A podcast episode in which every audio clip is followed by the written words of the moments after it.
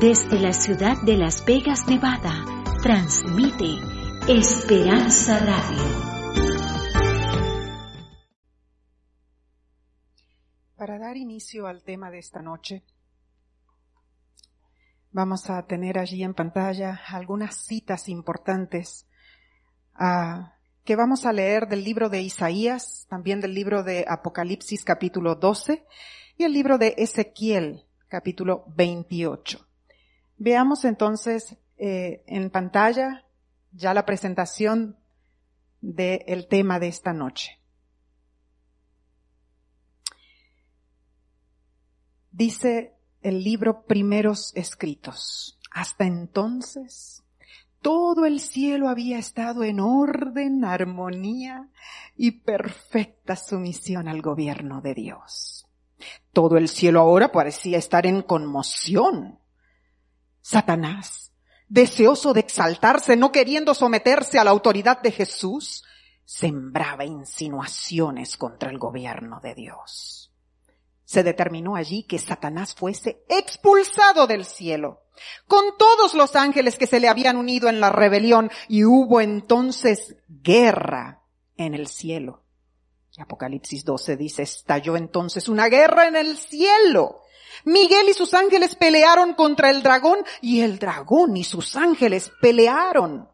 Y fue arrojado el gran dragón, la serpiente antigua que se llama Diablo y Satanás, el cual engaña a todo el mundo, fue arrojado a la tierra y sus ángeles fueron arrojados con él tanto Satanás como sus secuaces lloraron e imploraron que se los volviese a recibir en el favor de Dios.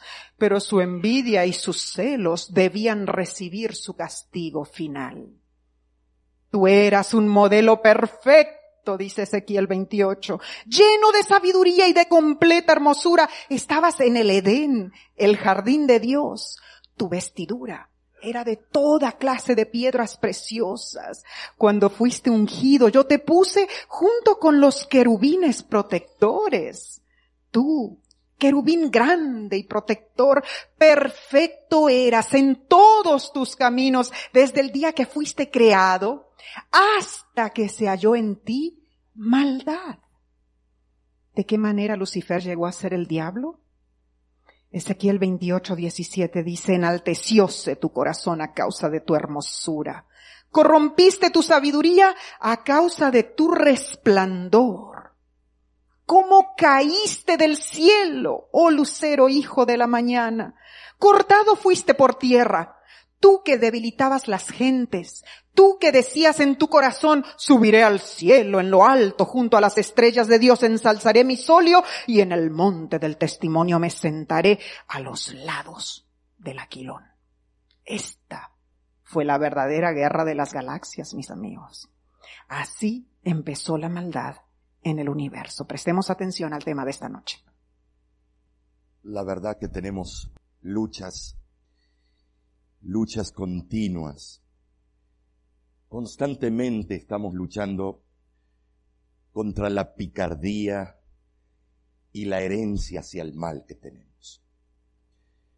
Es algo terrible los efectos del pecado.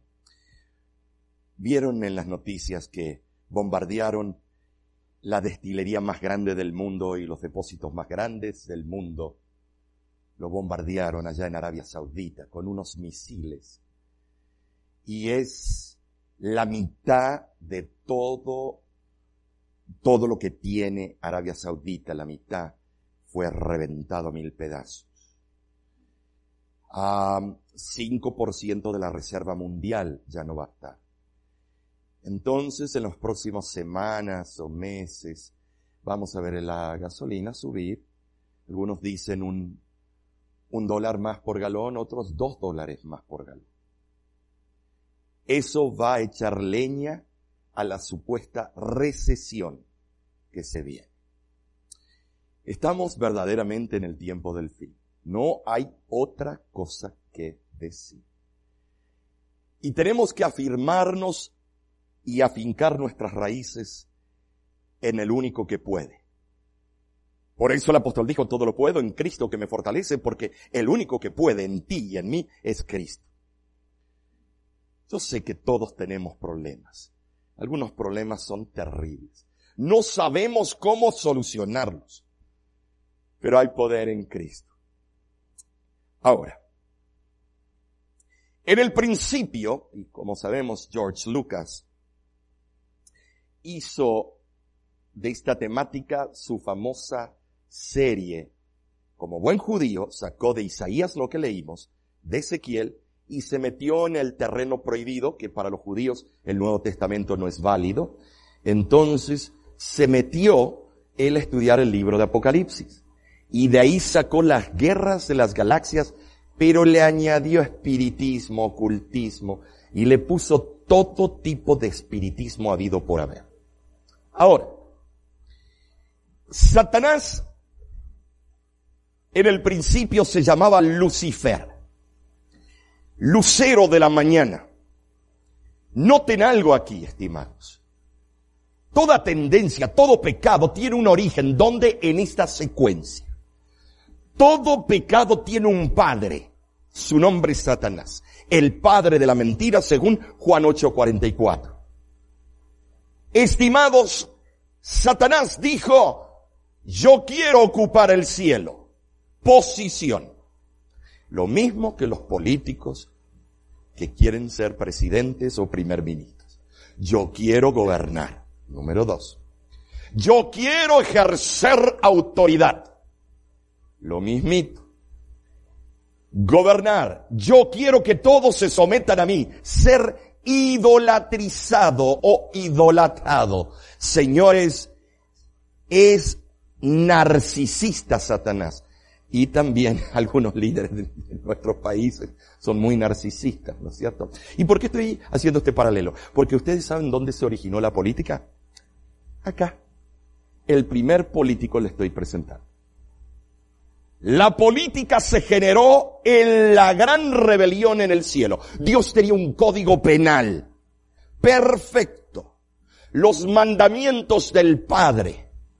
Y vino este y dijo, miren, mi gobierno va a ser mejor que el gobierno del Padre porque yo les voy a dar libertades que Él no les da.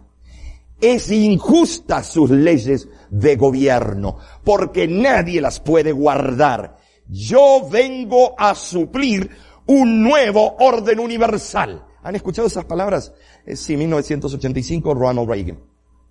Pero antes de eso, 1936, Adolf Hitler. Entonces, vean, vean cómo se repite el asunto.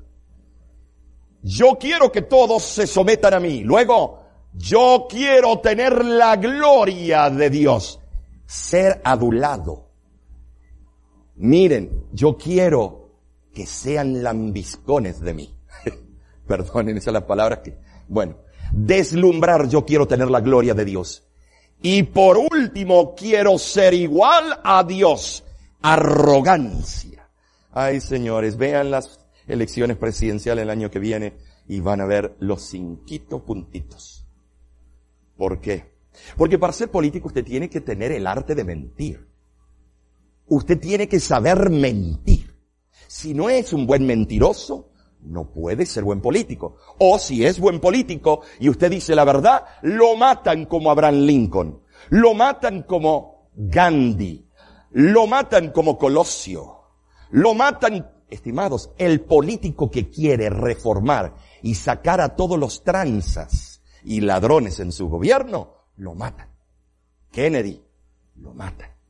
Señores, esta noche veremos cuál fue el resultado final de su rebelión. Por esto alegraos, oh cielos y los que habitáis en ellos. Señores, la, ciencia y los astrónomos están tratando de descubrir si hay vida en otros planetas. Claro que los hay. Porque aquí, hace dos mil años atrás casi, escribió el profeta siendo revelado que hay habitantes en los cielos. No somos los únicos. Los únicos que fuimos brillantes en pecar, nosotros. Porque los otros no ha entrado pecado. Y ahora mire, hay de la tierra y del mar, porque el diablo ha descendido a vosotros, y la verdad que lo vemos por todas partes, y tiene grande ira sabiendo que le queda qué. Y tú sabes que te queda poco tiempo. Él lo sabe. Por lo tanto, si tú no lo sabes, Él te va a hacer la vida como si fuese placentera o que te entretengas en todos los puntos minuciosos de la vida para que no te des cuenta cuán cerca está la venida de Cristo. Mis hermanos, Cristo viene pronto. ¡Ah, qué hermoso! Miren esa con la, la Vía Láctea. Ahora les voy a hacer un cálculo matemático. Esto lo hicimos con un profesor, un doctor en estadística y matemáticas de la Universidad de Stony Brook, Nueva York. Pero es, el cálculo es un montón de páginas. Nada más estoy haciendo un resumen porque él y yo queríamos jugar con los números y darnos cuenta un poco cuántos diablos hay. Perdón, cuántos, el diablo y sus chamucos. Ahora, mire. Para entender esto, él hizo lo siguiente. Esto es una hipótesis, por supuesto. Apocalipsis 12:4 dice, con la cola el dragón arrastró una tercera parte de los ángeles del cielo y los arrojó a tierra. Ah, ya tenemos la primera fracción. Trigonometría, no. Cálculo, ok. Hay cosas hermosas que son la matemática, ¿no es cierto? Amigo, ay, pastor, a mí no me gusta la matemática, siempre me fue mal. Pero bien que cuando te pagan el viernes eres buen matemático. Entonces, sígueme por favor. Mira lo que dice. Ángeles en el cielo, ¿cuántos son? Aquí lo dice, Apocalipsis 5.11.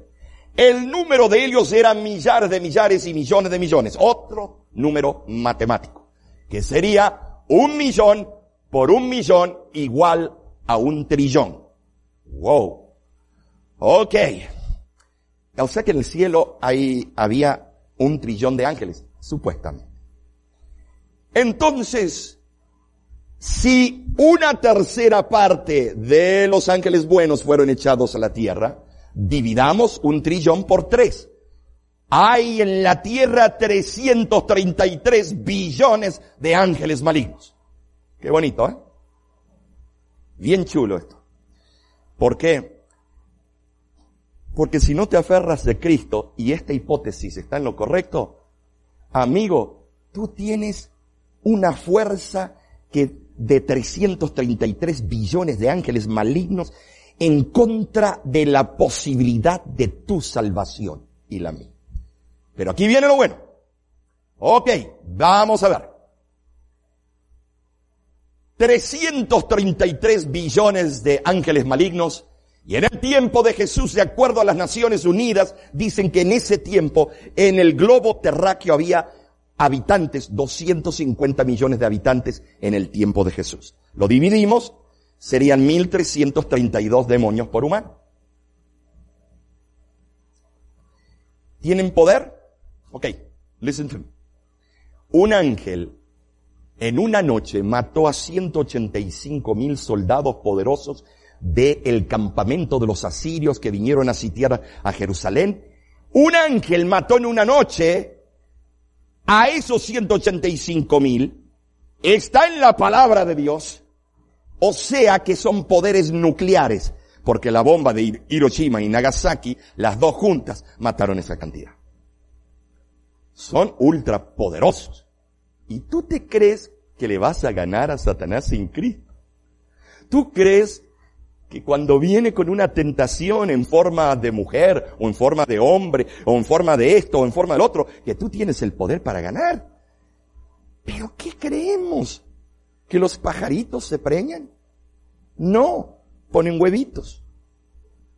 Amigos, mira, en nuestro tiempo, siete billones, ya pasamos los siete.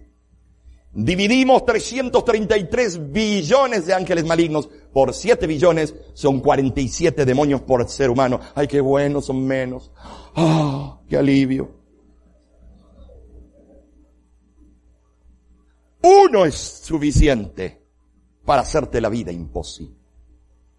Pero hoy yo te presento a ti lo que pasó. y lo que aconteció en Irak.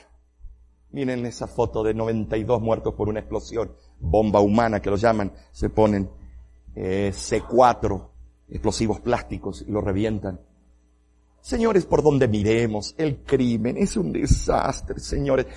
Acaba de comunicarse Felipe Garibo. ¿Lo conocen Felipe Garibo? Antes de venir. ¿Lo conocen? Levanten la mano. La gran mayoría. Un buen cantante, un hombre de Dios, un hombre humilde. El año pasado le asesinaron a su padre cuando íbamos justo antes de las graduaciones de México. Pobrecito. Y hoy lo asesinaron a su cuñado, el esposo de su hermana. Él nos escribió. Dice, estoy triste, estoy acongojado, estoy, no sé qué decir. Bueno, Junior Kelly Marchena, su cuñado, en Santo Domingo, hasta el día de hoy no hay rastro de él. Se nota que lo hicieron desaparecer en todos los sentidos la palabra. Estamos en un momento crucial. Ahora me fui con un um, psiquiatra cristiano, no un lavacocos, sino cristiano. No un seguidor de Freud o de Pavlov o de quien sea, sino este, un hombre cristiano y le dije, mire, leí el versículo donde dice que Satanás estaba en el Edén cuando Dios lo hizo. Él estaba de testigo mirando porque ya había sido echado del cielo a la tierra. Y que él vio la creación de Adán y Eva. Y si eso es así, le dije, ¿será posible que el pecado es algo espiritual, pero también es algo físico y metabólico, biológico? Entonces, lo que vamos a ver ahora es el resultado, es más grande el estudio, es como un pequeño libro, pero esto es el resultado. Estimados, para ser, estimados, para para vencer el pecado. Hay que decir que nacemos haciendo diabluras. ¿eh? Somos pícaros, colmilludos. Señores, constantemente estamos metidos en algún problema en estos dos campos. El campo de la conciencia, a donde se analiza, se critica, se modifica, se acepta conceptos o se rechazan conceptos. Y el subconsciente es los deseos, las pasiones, los sentimientos, los impulsos, las locuras. Casi todas las canciones tienen que ver con esto, no con el consciente. ¿Por qué? Ay, la locura de amar y de ir a lugares donde no he ido antes. Ay, vean las palabras. Las palabras es, es, es interesante. Y para entender esto, nos vamos al proceso del pecado. Y estimado el caso que les voy a contar, por favor, eh, no es aquí en Las Vegas. Aquí eso no ocurre. Por lo tanto, no se pongan el zapato, porque no tiene nada que ver con ustedes, pero nos puede ayudar para que no ocurra. Me llega llorando este varón que era, eh, bueno, diácono de la iglesia. Pastor, me echaron de la casa. Le digo, por algo debe ser. ¿Qué te pasa? Mi mujer me echó. Le digo, bueno, ¿en serio que te echó? Sí, me echó. ¿Y, ¿Y, qué pasó, pastor? Es que esta no es la misma mujer con quien me casé. La que me casé se ponía tacones, minifalda las pestañas se movían así, los labios brillosos y carnosos. Y me empezó a describir y yo lo quedaba escuchando. Eran labios edénicos que me quería colgar de ellos. Le digo, bueno, ya, por favor, vaya al punto. Y, y me dice, pastor, pero la primera noche de boda, cuando se metió en el baño, salió otra mujer, se quitó las pestañas postizas, las uñas postizas, se quedó todo y cuando la veo, menos la que yo conocía. Y, y dice, pastor, tuvimos hijos. Wow. Y, pastor, se ha vuelto algo diferente, se ha vuelto, se ha, se ha desfigurado. ¿En qué manera? Cuando llego del trabajo, está con los pelos chuzos. Todo carrancuda, enojada, me ataca. Eh, le digo, tengo hambre, allá está la comida. No sé por qué se ríen, eso no ocurre aquí. Eh, miren. Entonces, agarra. Y, y como está con rabia porque estuvo con los chicos, y yo llego con todo el estrés y me han pisoteado en el trabajo y todavía tengo a esta bruja. Ay, qué feo. Bueno. Lo quedo mirando y qué pasó, por qué te echó. Ese pastor me preparó una comida y después un arroz con leche y cuando lo pruebo le digo, mujer, esto sabe a rayo. Esto es un asco, es repugnante. Y ella me vino y me contestó y me dijo, perdóname, este arroz con leche estaba perfecto. Al paladar, chiqui. Entonces, él le dice, mira, este arroz con leche ni al perro se lo doy. Oh, las cosas fueron mejores. Así es, comienza con una cosita y va mayor, mayor. Y tremendos maduros se vuelven chiquilines y se vuelven, ay, ay, ay. Y entonces agarra y, él le dice, mi mamá es así que sabe preparar arroz con leche. Ay, errorazo. No meta a la suegra, por favor. Pecado capital. Y ahora le dice ella, ¿con quién te casaste? ¿Conmigo o con tu mamá? Y ella le dijo, déjame probar. Pone la cuchara, prueba, lo pone en el paladar y dice, mm, mm, qué bien que sabe. Y él le dice una palabrota y le dice, esto es repugnante, asqueroso, esto lo voy a tirar en la basura. Y ella dice, un momento, yo te ayudo. Se va, agarra el plato, se va detrás de él y se lo vuelca en la cabeza. Queda todo chorreado de arroz con leche. Parece una peluca. Y él, ahí el espíritu de macho, ahora qué hago? Iba a reaccionar y ella se dio cuenta y salió corriendo, se metió en el baño y se encerró en el baño. Como buenos adultos. Y este enseguida toma cartas en el asunto. Saca el celular. Yo digo, ay no, este la denunció. Y cuando atienden, Ma, mamá, mira lo que me hizo esta condenada. Estimados, el peor de los errores es llamar a mami mamitis, tremendo grandulote, y llamando, y lo peor de todo, que la madre en vez de decirle, bueno, eso bien te pasó por maltratar a tu esposa. No, le dijo, ay, mi hijo, sí, yo sé, esa mujer es tan ingrata. Vente a casa que yo te preparo comida. Pero eso no existe en Las Vegas, por favor. Entonces, él se fue a un baúl, a un recipiente, con la ropa que usaba cuando él era joven. Uh. y eran pantalones campana y sin bolsillos y entonces brilloso y se lo va a poner y no le entra, y no le entra, porque ya, you know. Y entonces y lo quiere poner, yo creo que con margarina lo habrá puesto. Y entonces lo mete y queda así. Y se lo mete.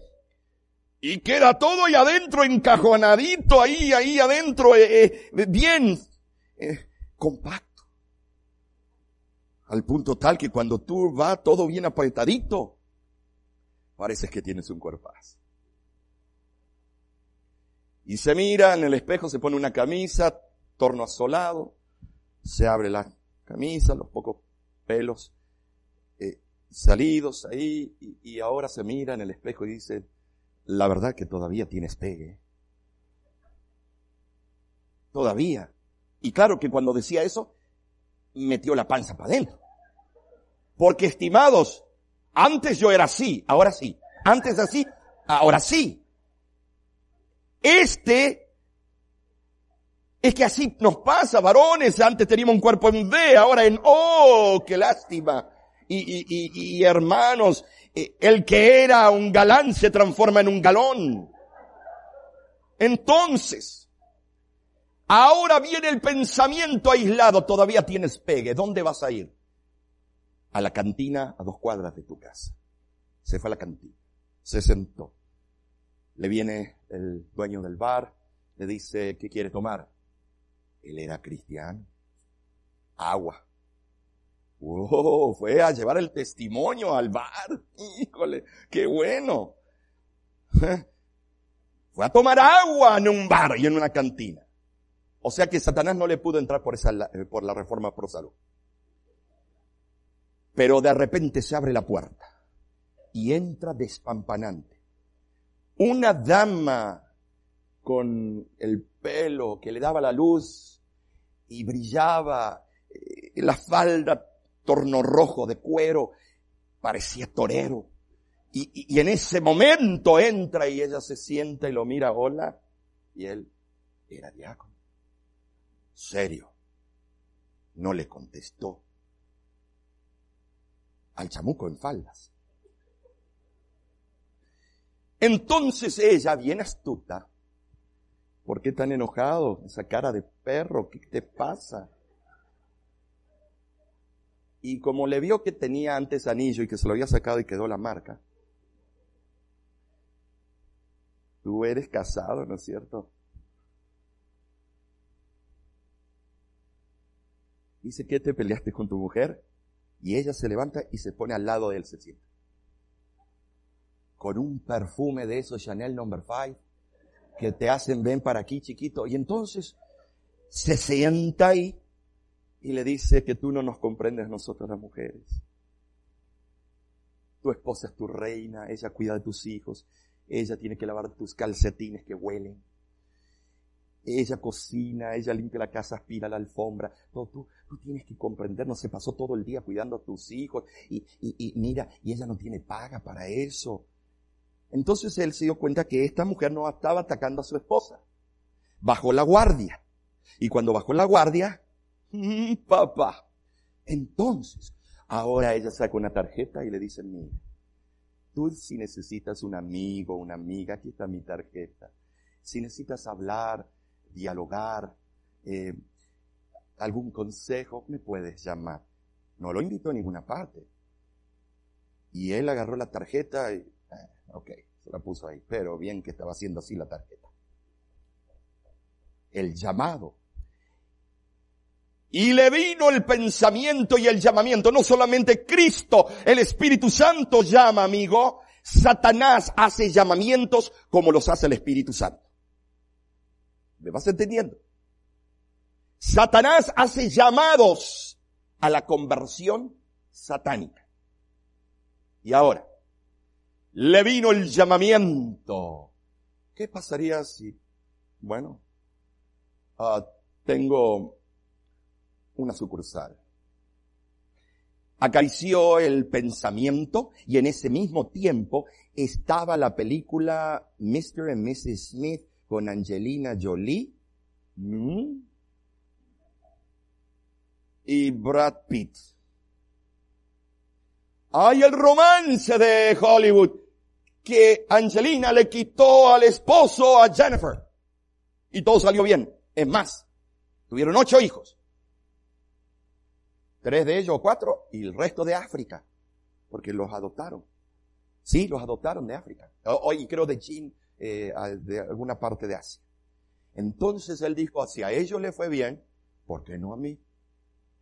Y los cinco sentidos se alteran. Esa dama olía mejor que la de él. Hablaba mejor, tocaba mejor, se veía mejor el pecado hace que se alteren los cinco sentidos vitales del ser humano. Entonces, sabe que va a errar y así que busca las excusas antes de cometer el pecado. La glándula suprarrenal, la droga natural que Dios hizo para que las mujeres den a luz el parto. Esa no debe ser abusada por los hombres en la guerra o en ninguna parte, pero ahí está. Y entonces entra el sistema endocrino. Y ahora que vamos a tener una doctora que va a ir, que va a estudiar para medicina, mira, cuando caigo pienso que el placer me va a cubrir el sentimiento de culpabilidad. El nivel de adrenalina sube. El sistema simpático del cuerpo, más oxígeno a los músculos y al cerebro. Y cuando estás en el medio del pecado, te crees el papá de Tarzán. Entonces, sistema endocrino, veamos ahora, me hago adicto a la euforia del pecado. Por eso los drogadictos es difícil que dejen la droga y estamos enojados contra ellos, pero estimados, es que son adictos y además tienen esta droga natural que está dentro del cuerpo que ahora él no puede estar sin ella. Cuando pasa la euforia, la adrenalina regresa al sistema y vienen otras hormonas que bajan el metabolismo. Entonces ahora actúa el sistema parasimpático, más oxígenos a las vísceras, no al cerebro, no a los músculos. ¿Y qué es el resultado? La depresión por culpa del pecado. Porque hay depresiones que son por accidentes, por muertes. Este no es ese tipo. Esta es una depresión por auto hacerse lo que se hizo. Entonces usted está deprimido. ¡Ay, Señor! Me echaron de la casa. ¿Por qué? Si esta fue la única vez que lo hice. Hay un dicho que dice que cuando un perro mata gallina, aunque le quemes el hocico, sigue matando. Eh, ¿Qué quise decir con eso? que solamente necesitas una vez cometer un pecado garrafal y la próxima vez es más fácil. Por lo tanto, la solución esta noche es Cristo. Si caes en pecado, has caído como yo tantas veces en mi pasado, con mi carácter, con mis problemas que tengo, señores, si no me aferro todos los días de mi vida de Cristo, mas no vivo yo si no vive Cristo en mí, si no lo contemplo a Cristo, la próxima vez va a ser más fácil pecar y pecar y pecar y pecar.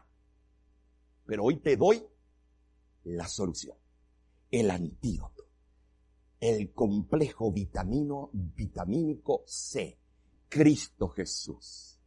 Ay amigo, amigo, amigo, amigo. Y entonces le pregunté a él, ¿y qué hiciste después que te deprimiste? Porque confundimos arrepentimiento con remordimiento.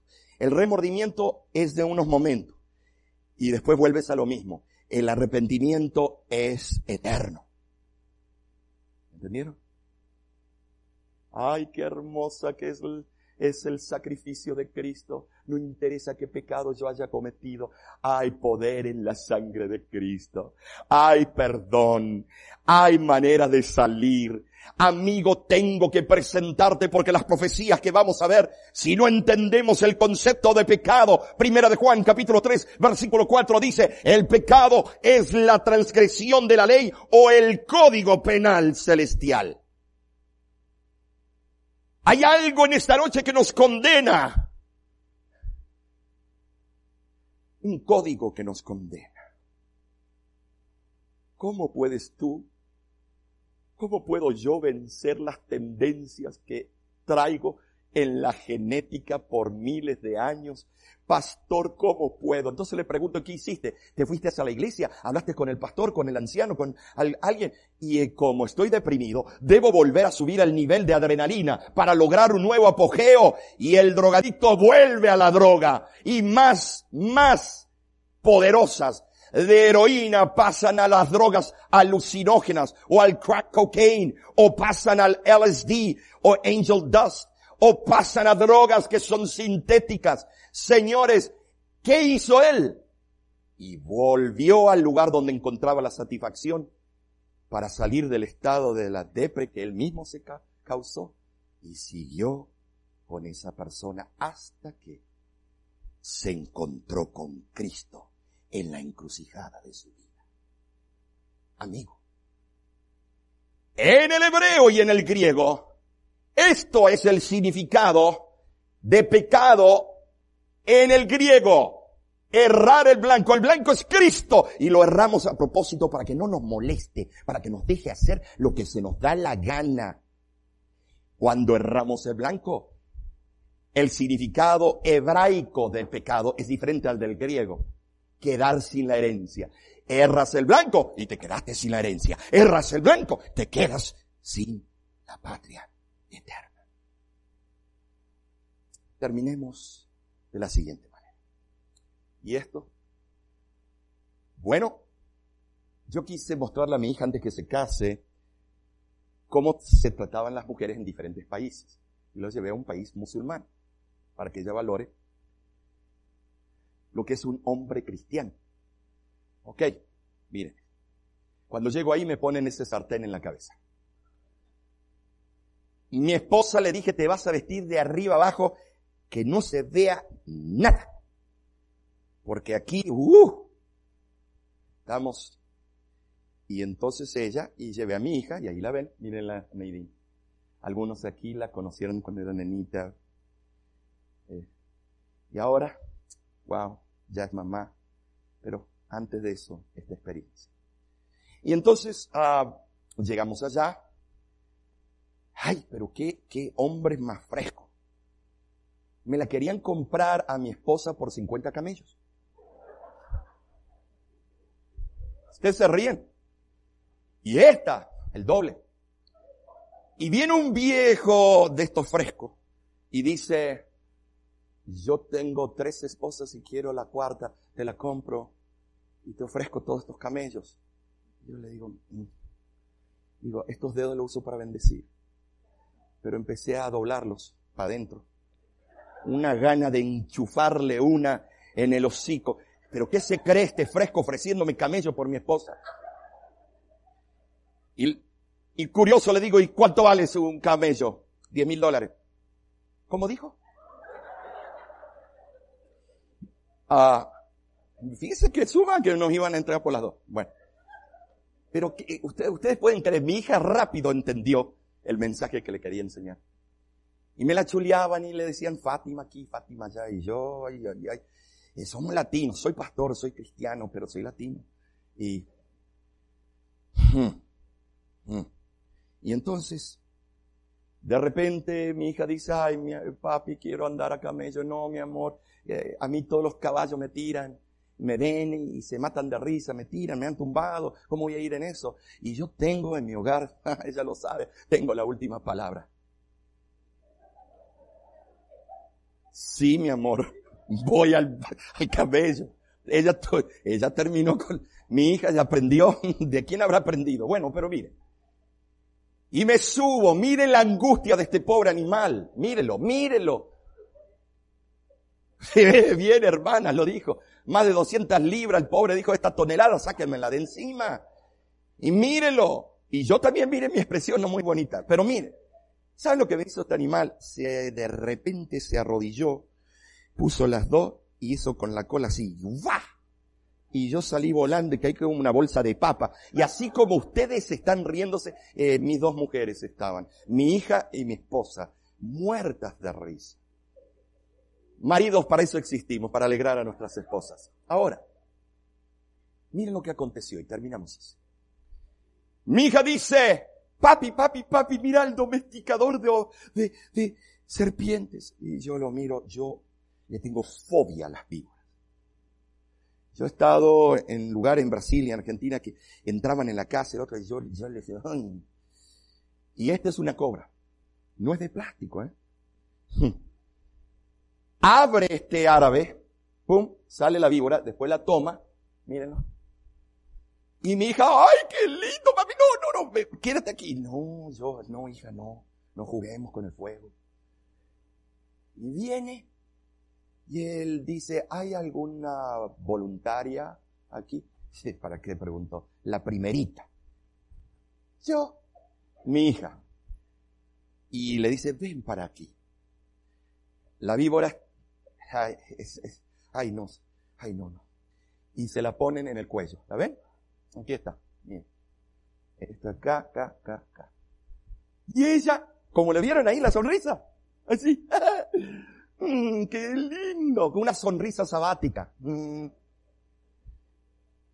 Y yo, con una ganas de agarrar esa víbora y del pescuezo.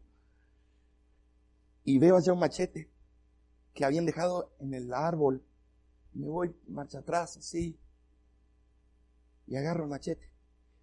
Yo dije, si esta víbora maga a mi hija, le arranco la cabeza. Ahí me llené de valor como un pollo de doble pechuga. Y en ese momento, estimado, agarro el machete. Lo tengo ahí. Y la víbora se da vuelta. Y hace así. Y se empieza a inflar. Cuando yo veo eso, agarro y pongo el machete de vuelta.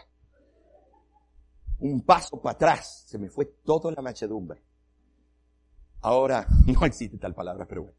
Entonces, estimados, no pudimos sacar la foto porque en sí quedó impresionado lo, próximo. Y yo quedé más güero de lo que soy. Y mira, eh, la víbora se da vuelta, inflada, estaba enojada porque este hombre la, molestaba, se infló. Cuando la cobra se infla, está lista para morder.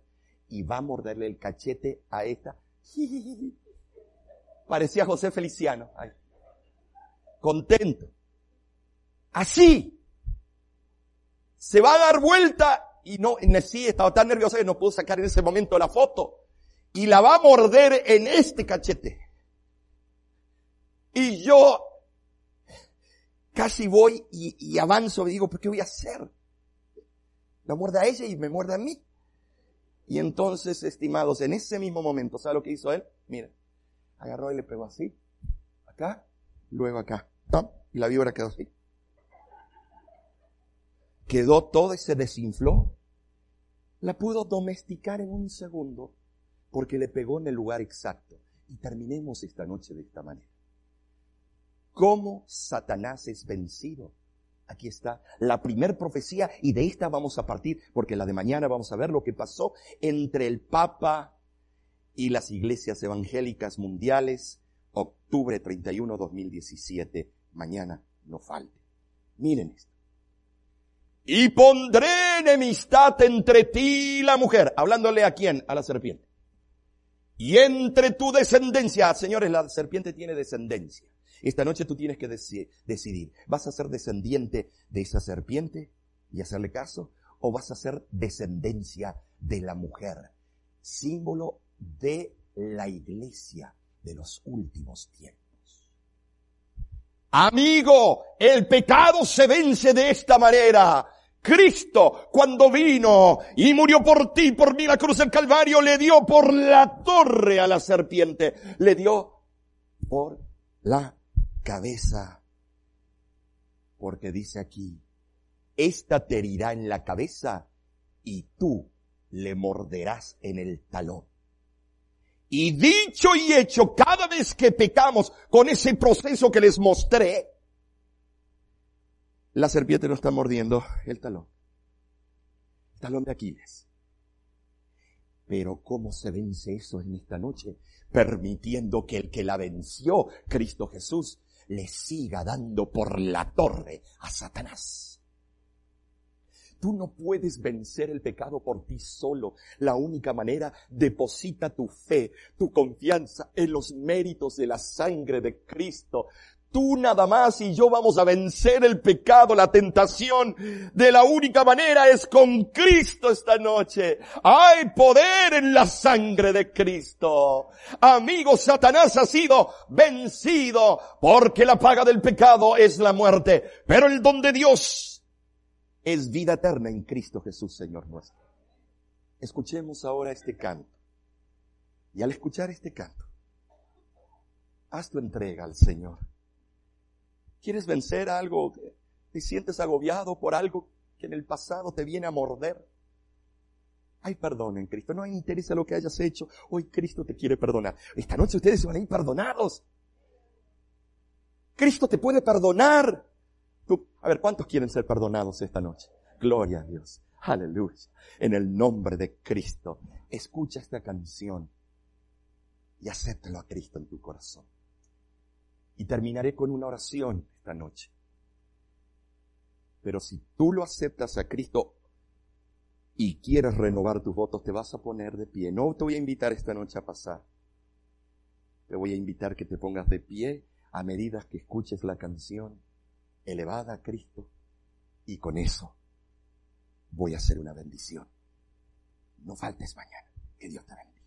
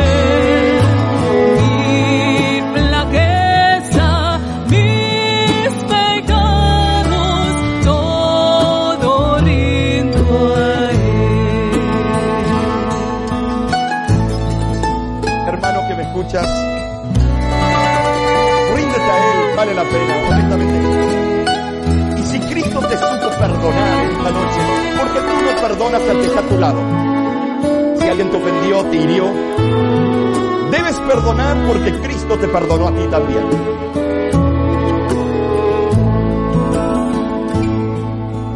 Oh, qué gozo en encuentro en Cristo, cuánta paz a mi alma da, a su causa me consagro y su amor, mi amor será.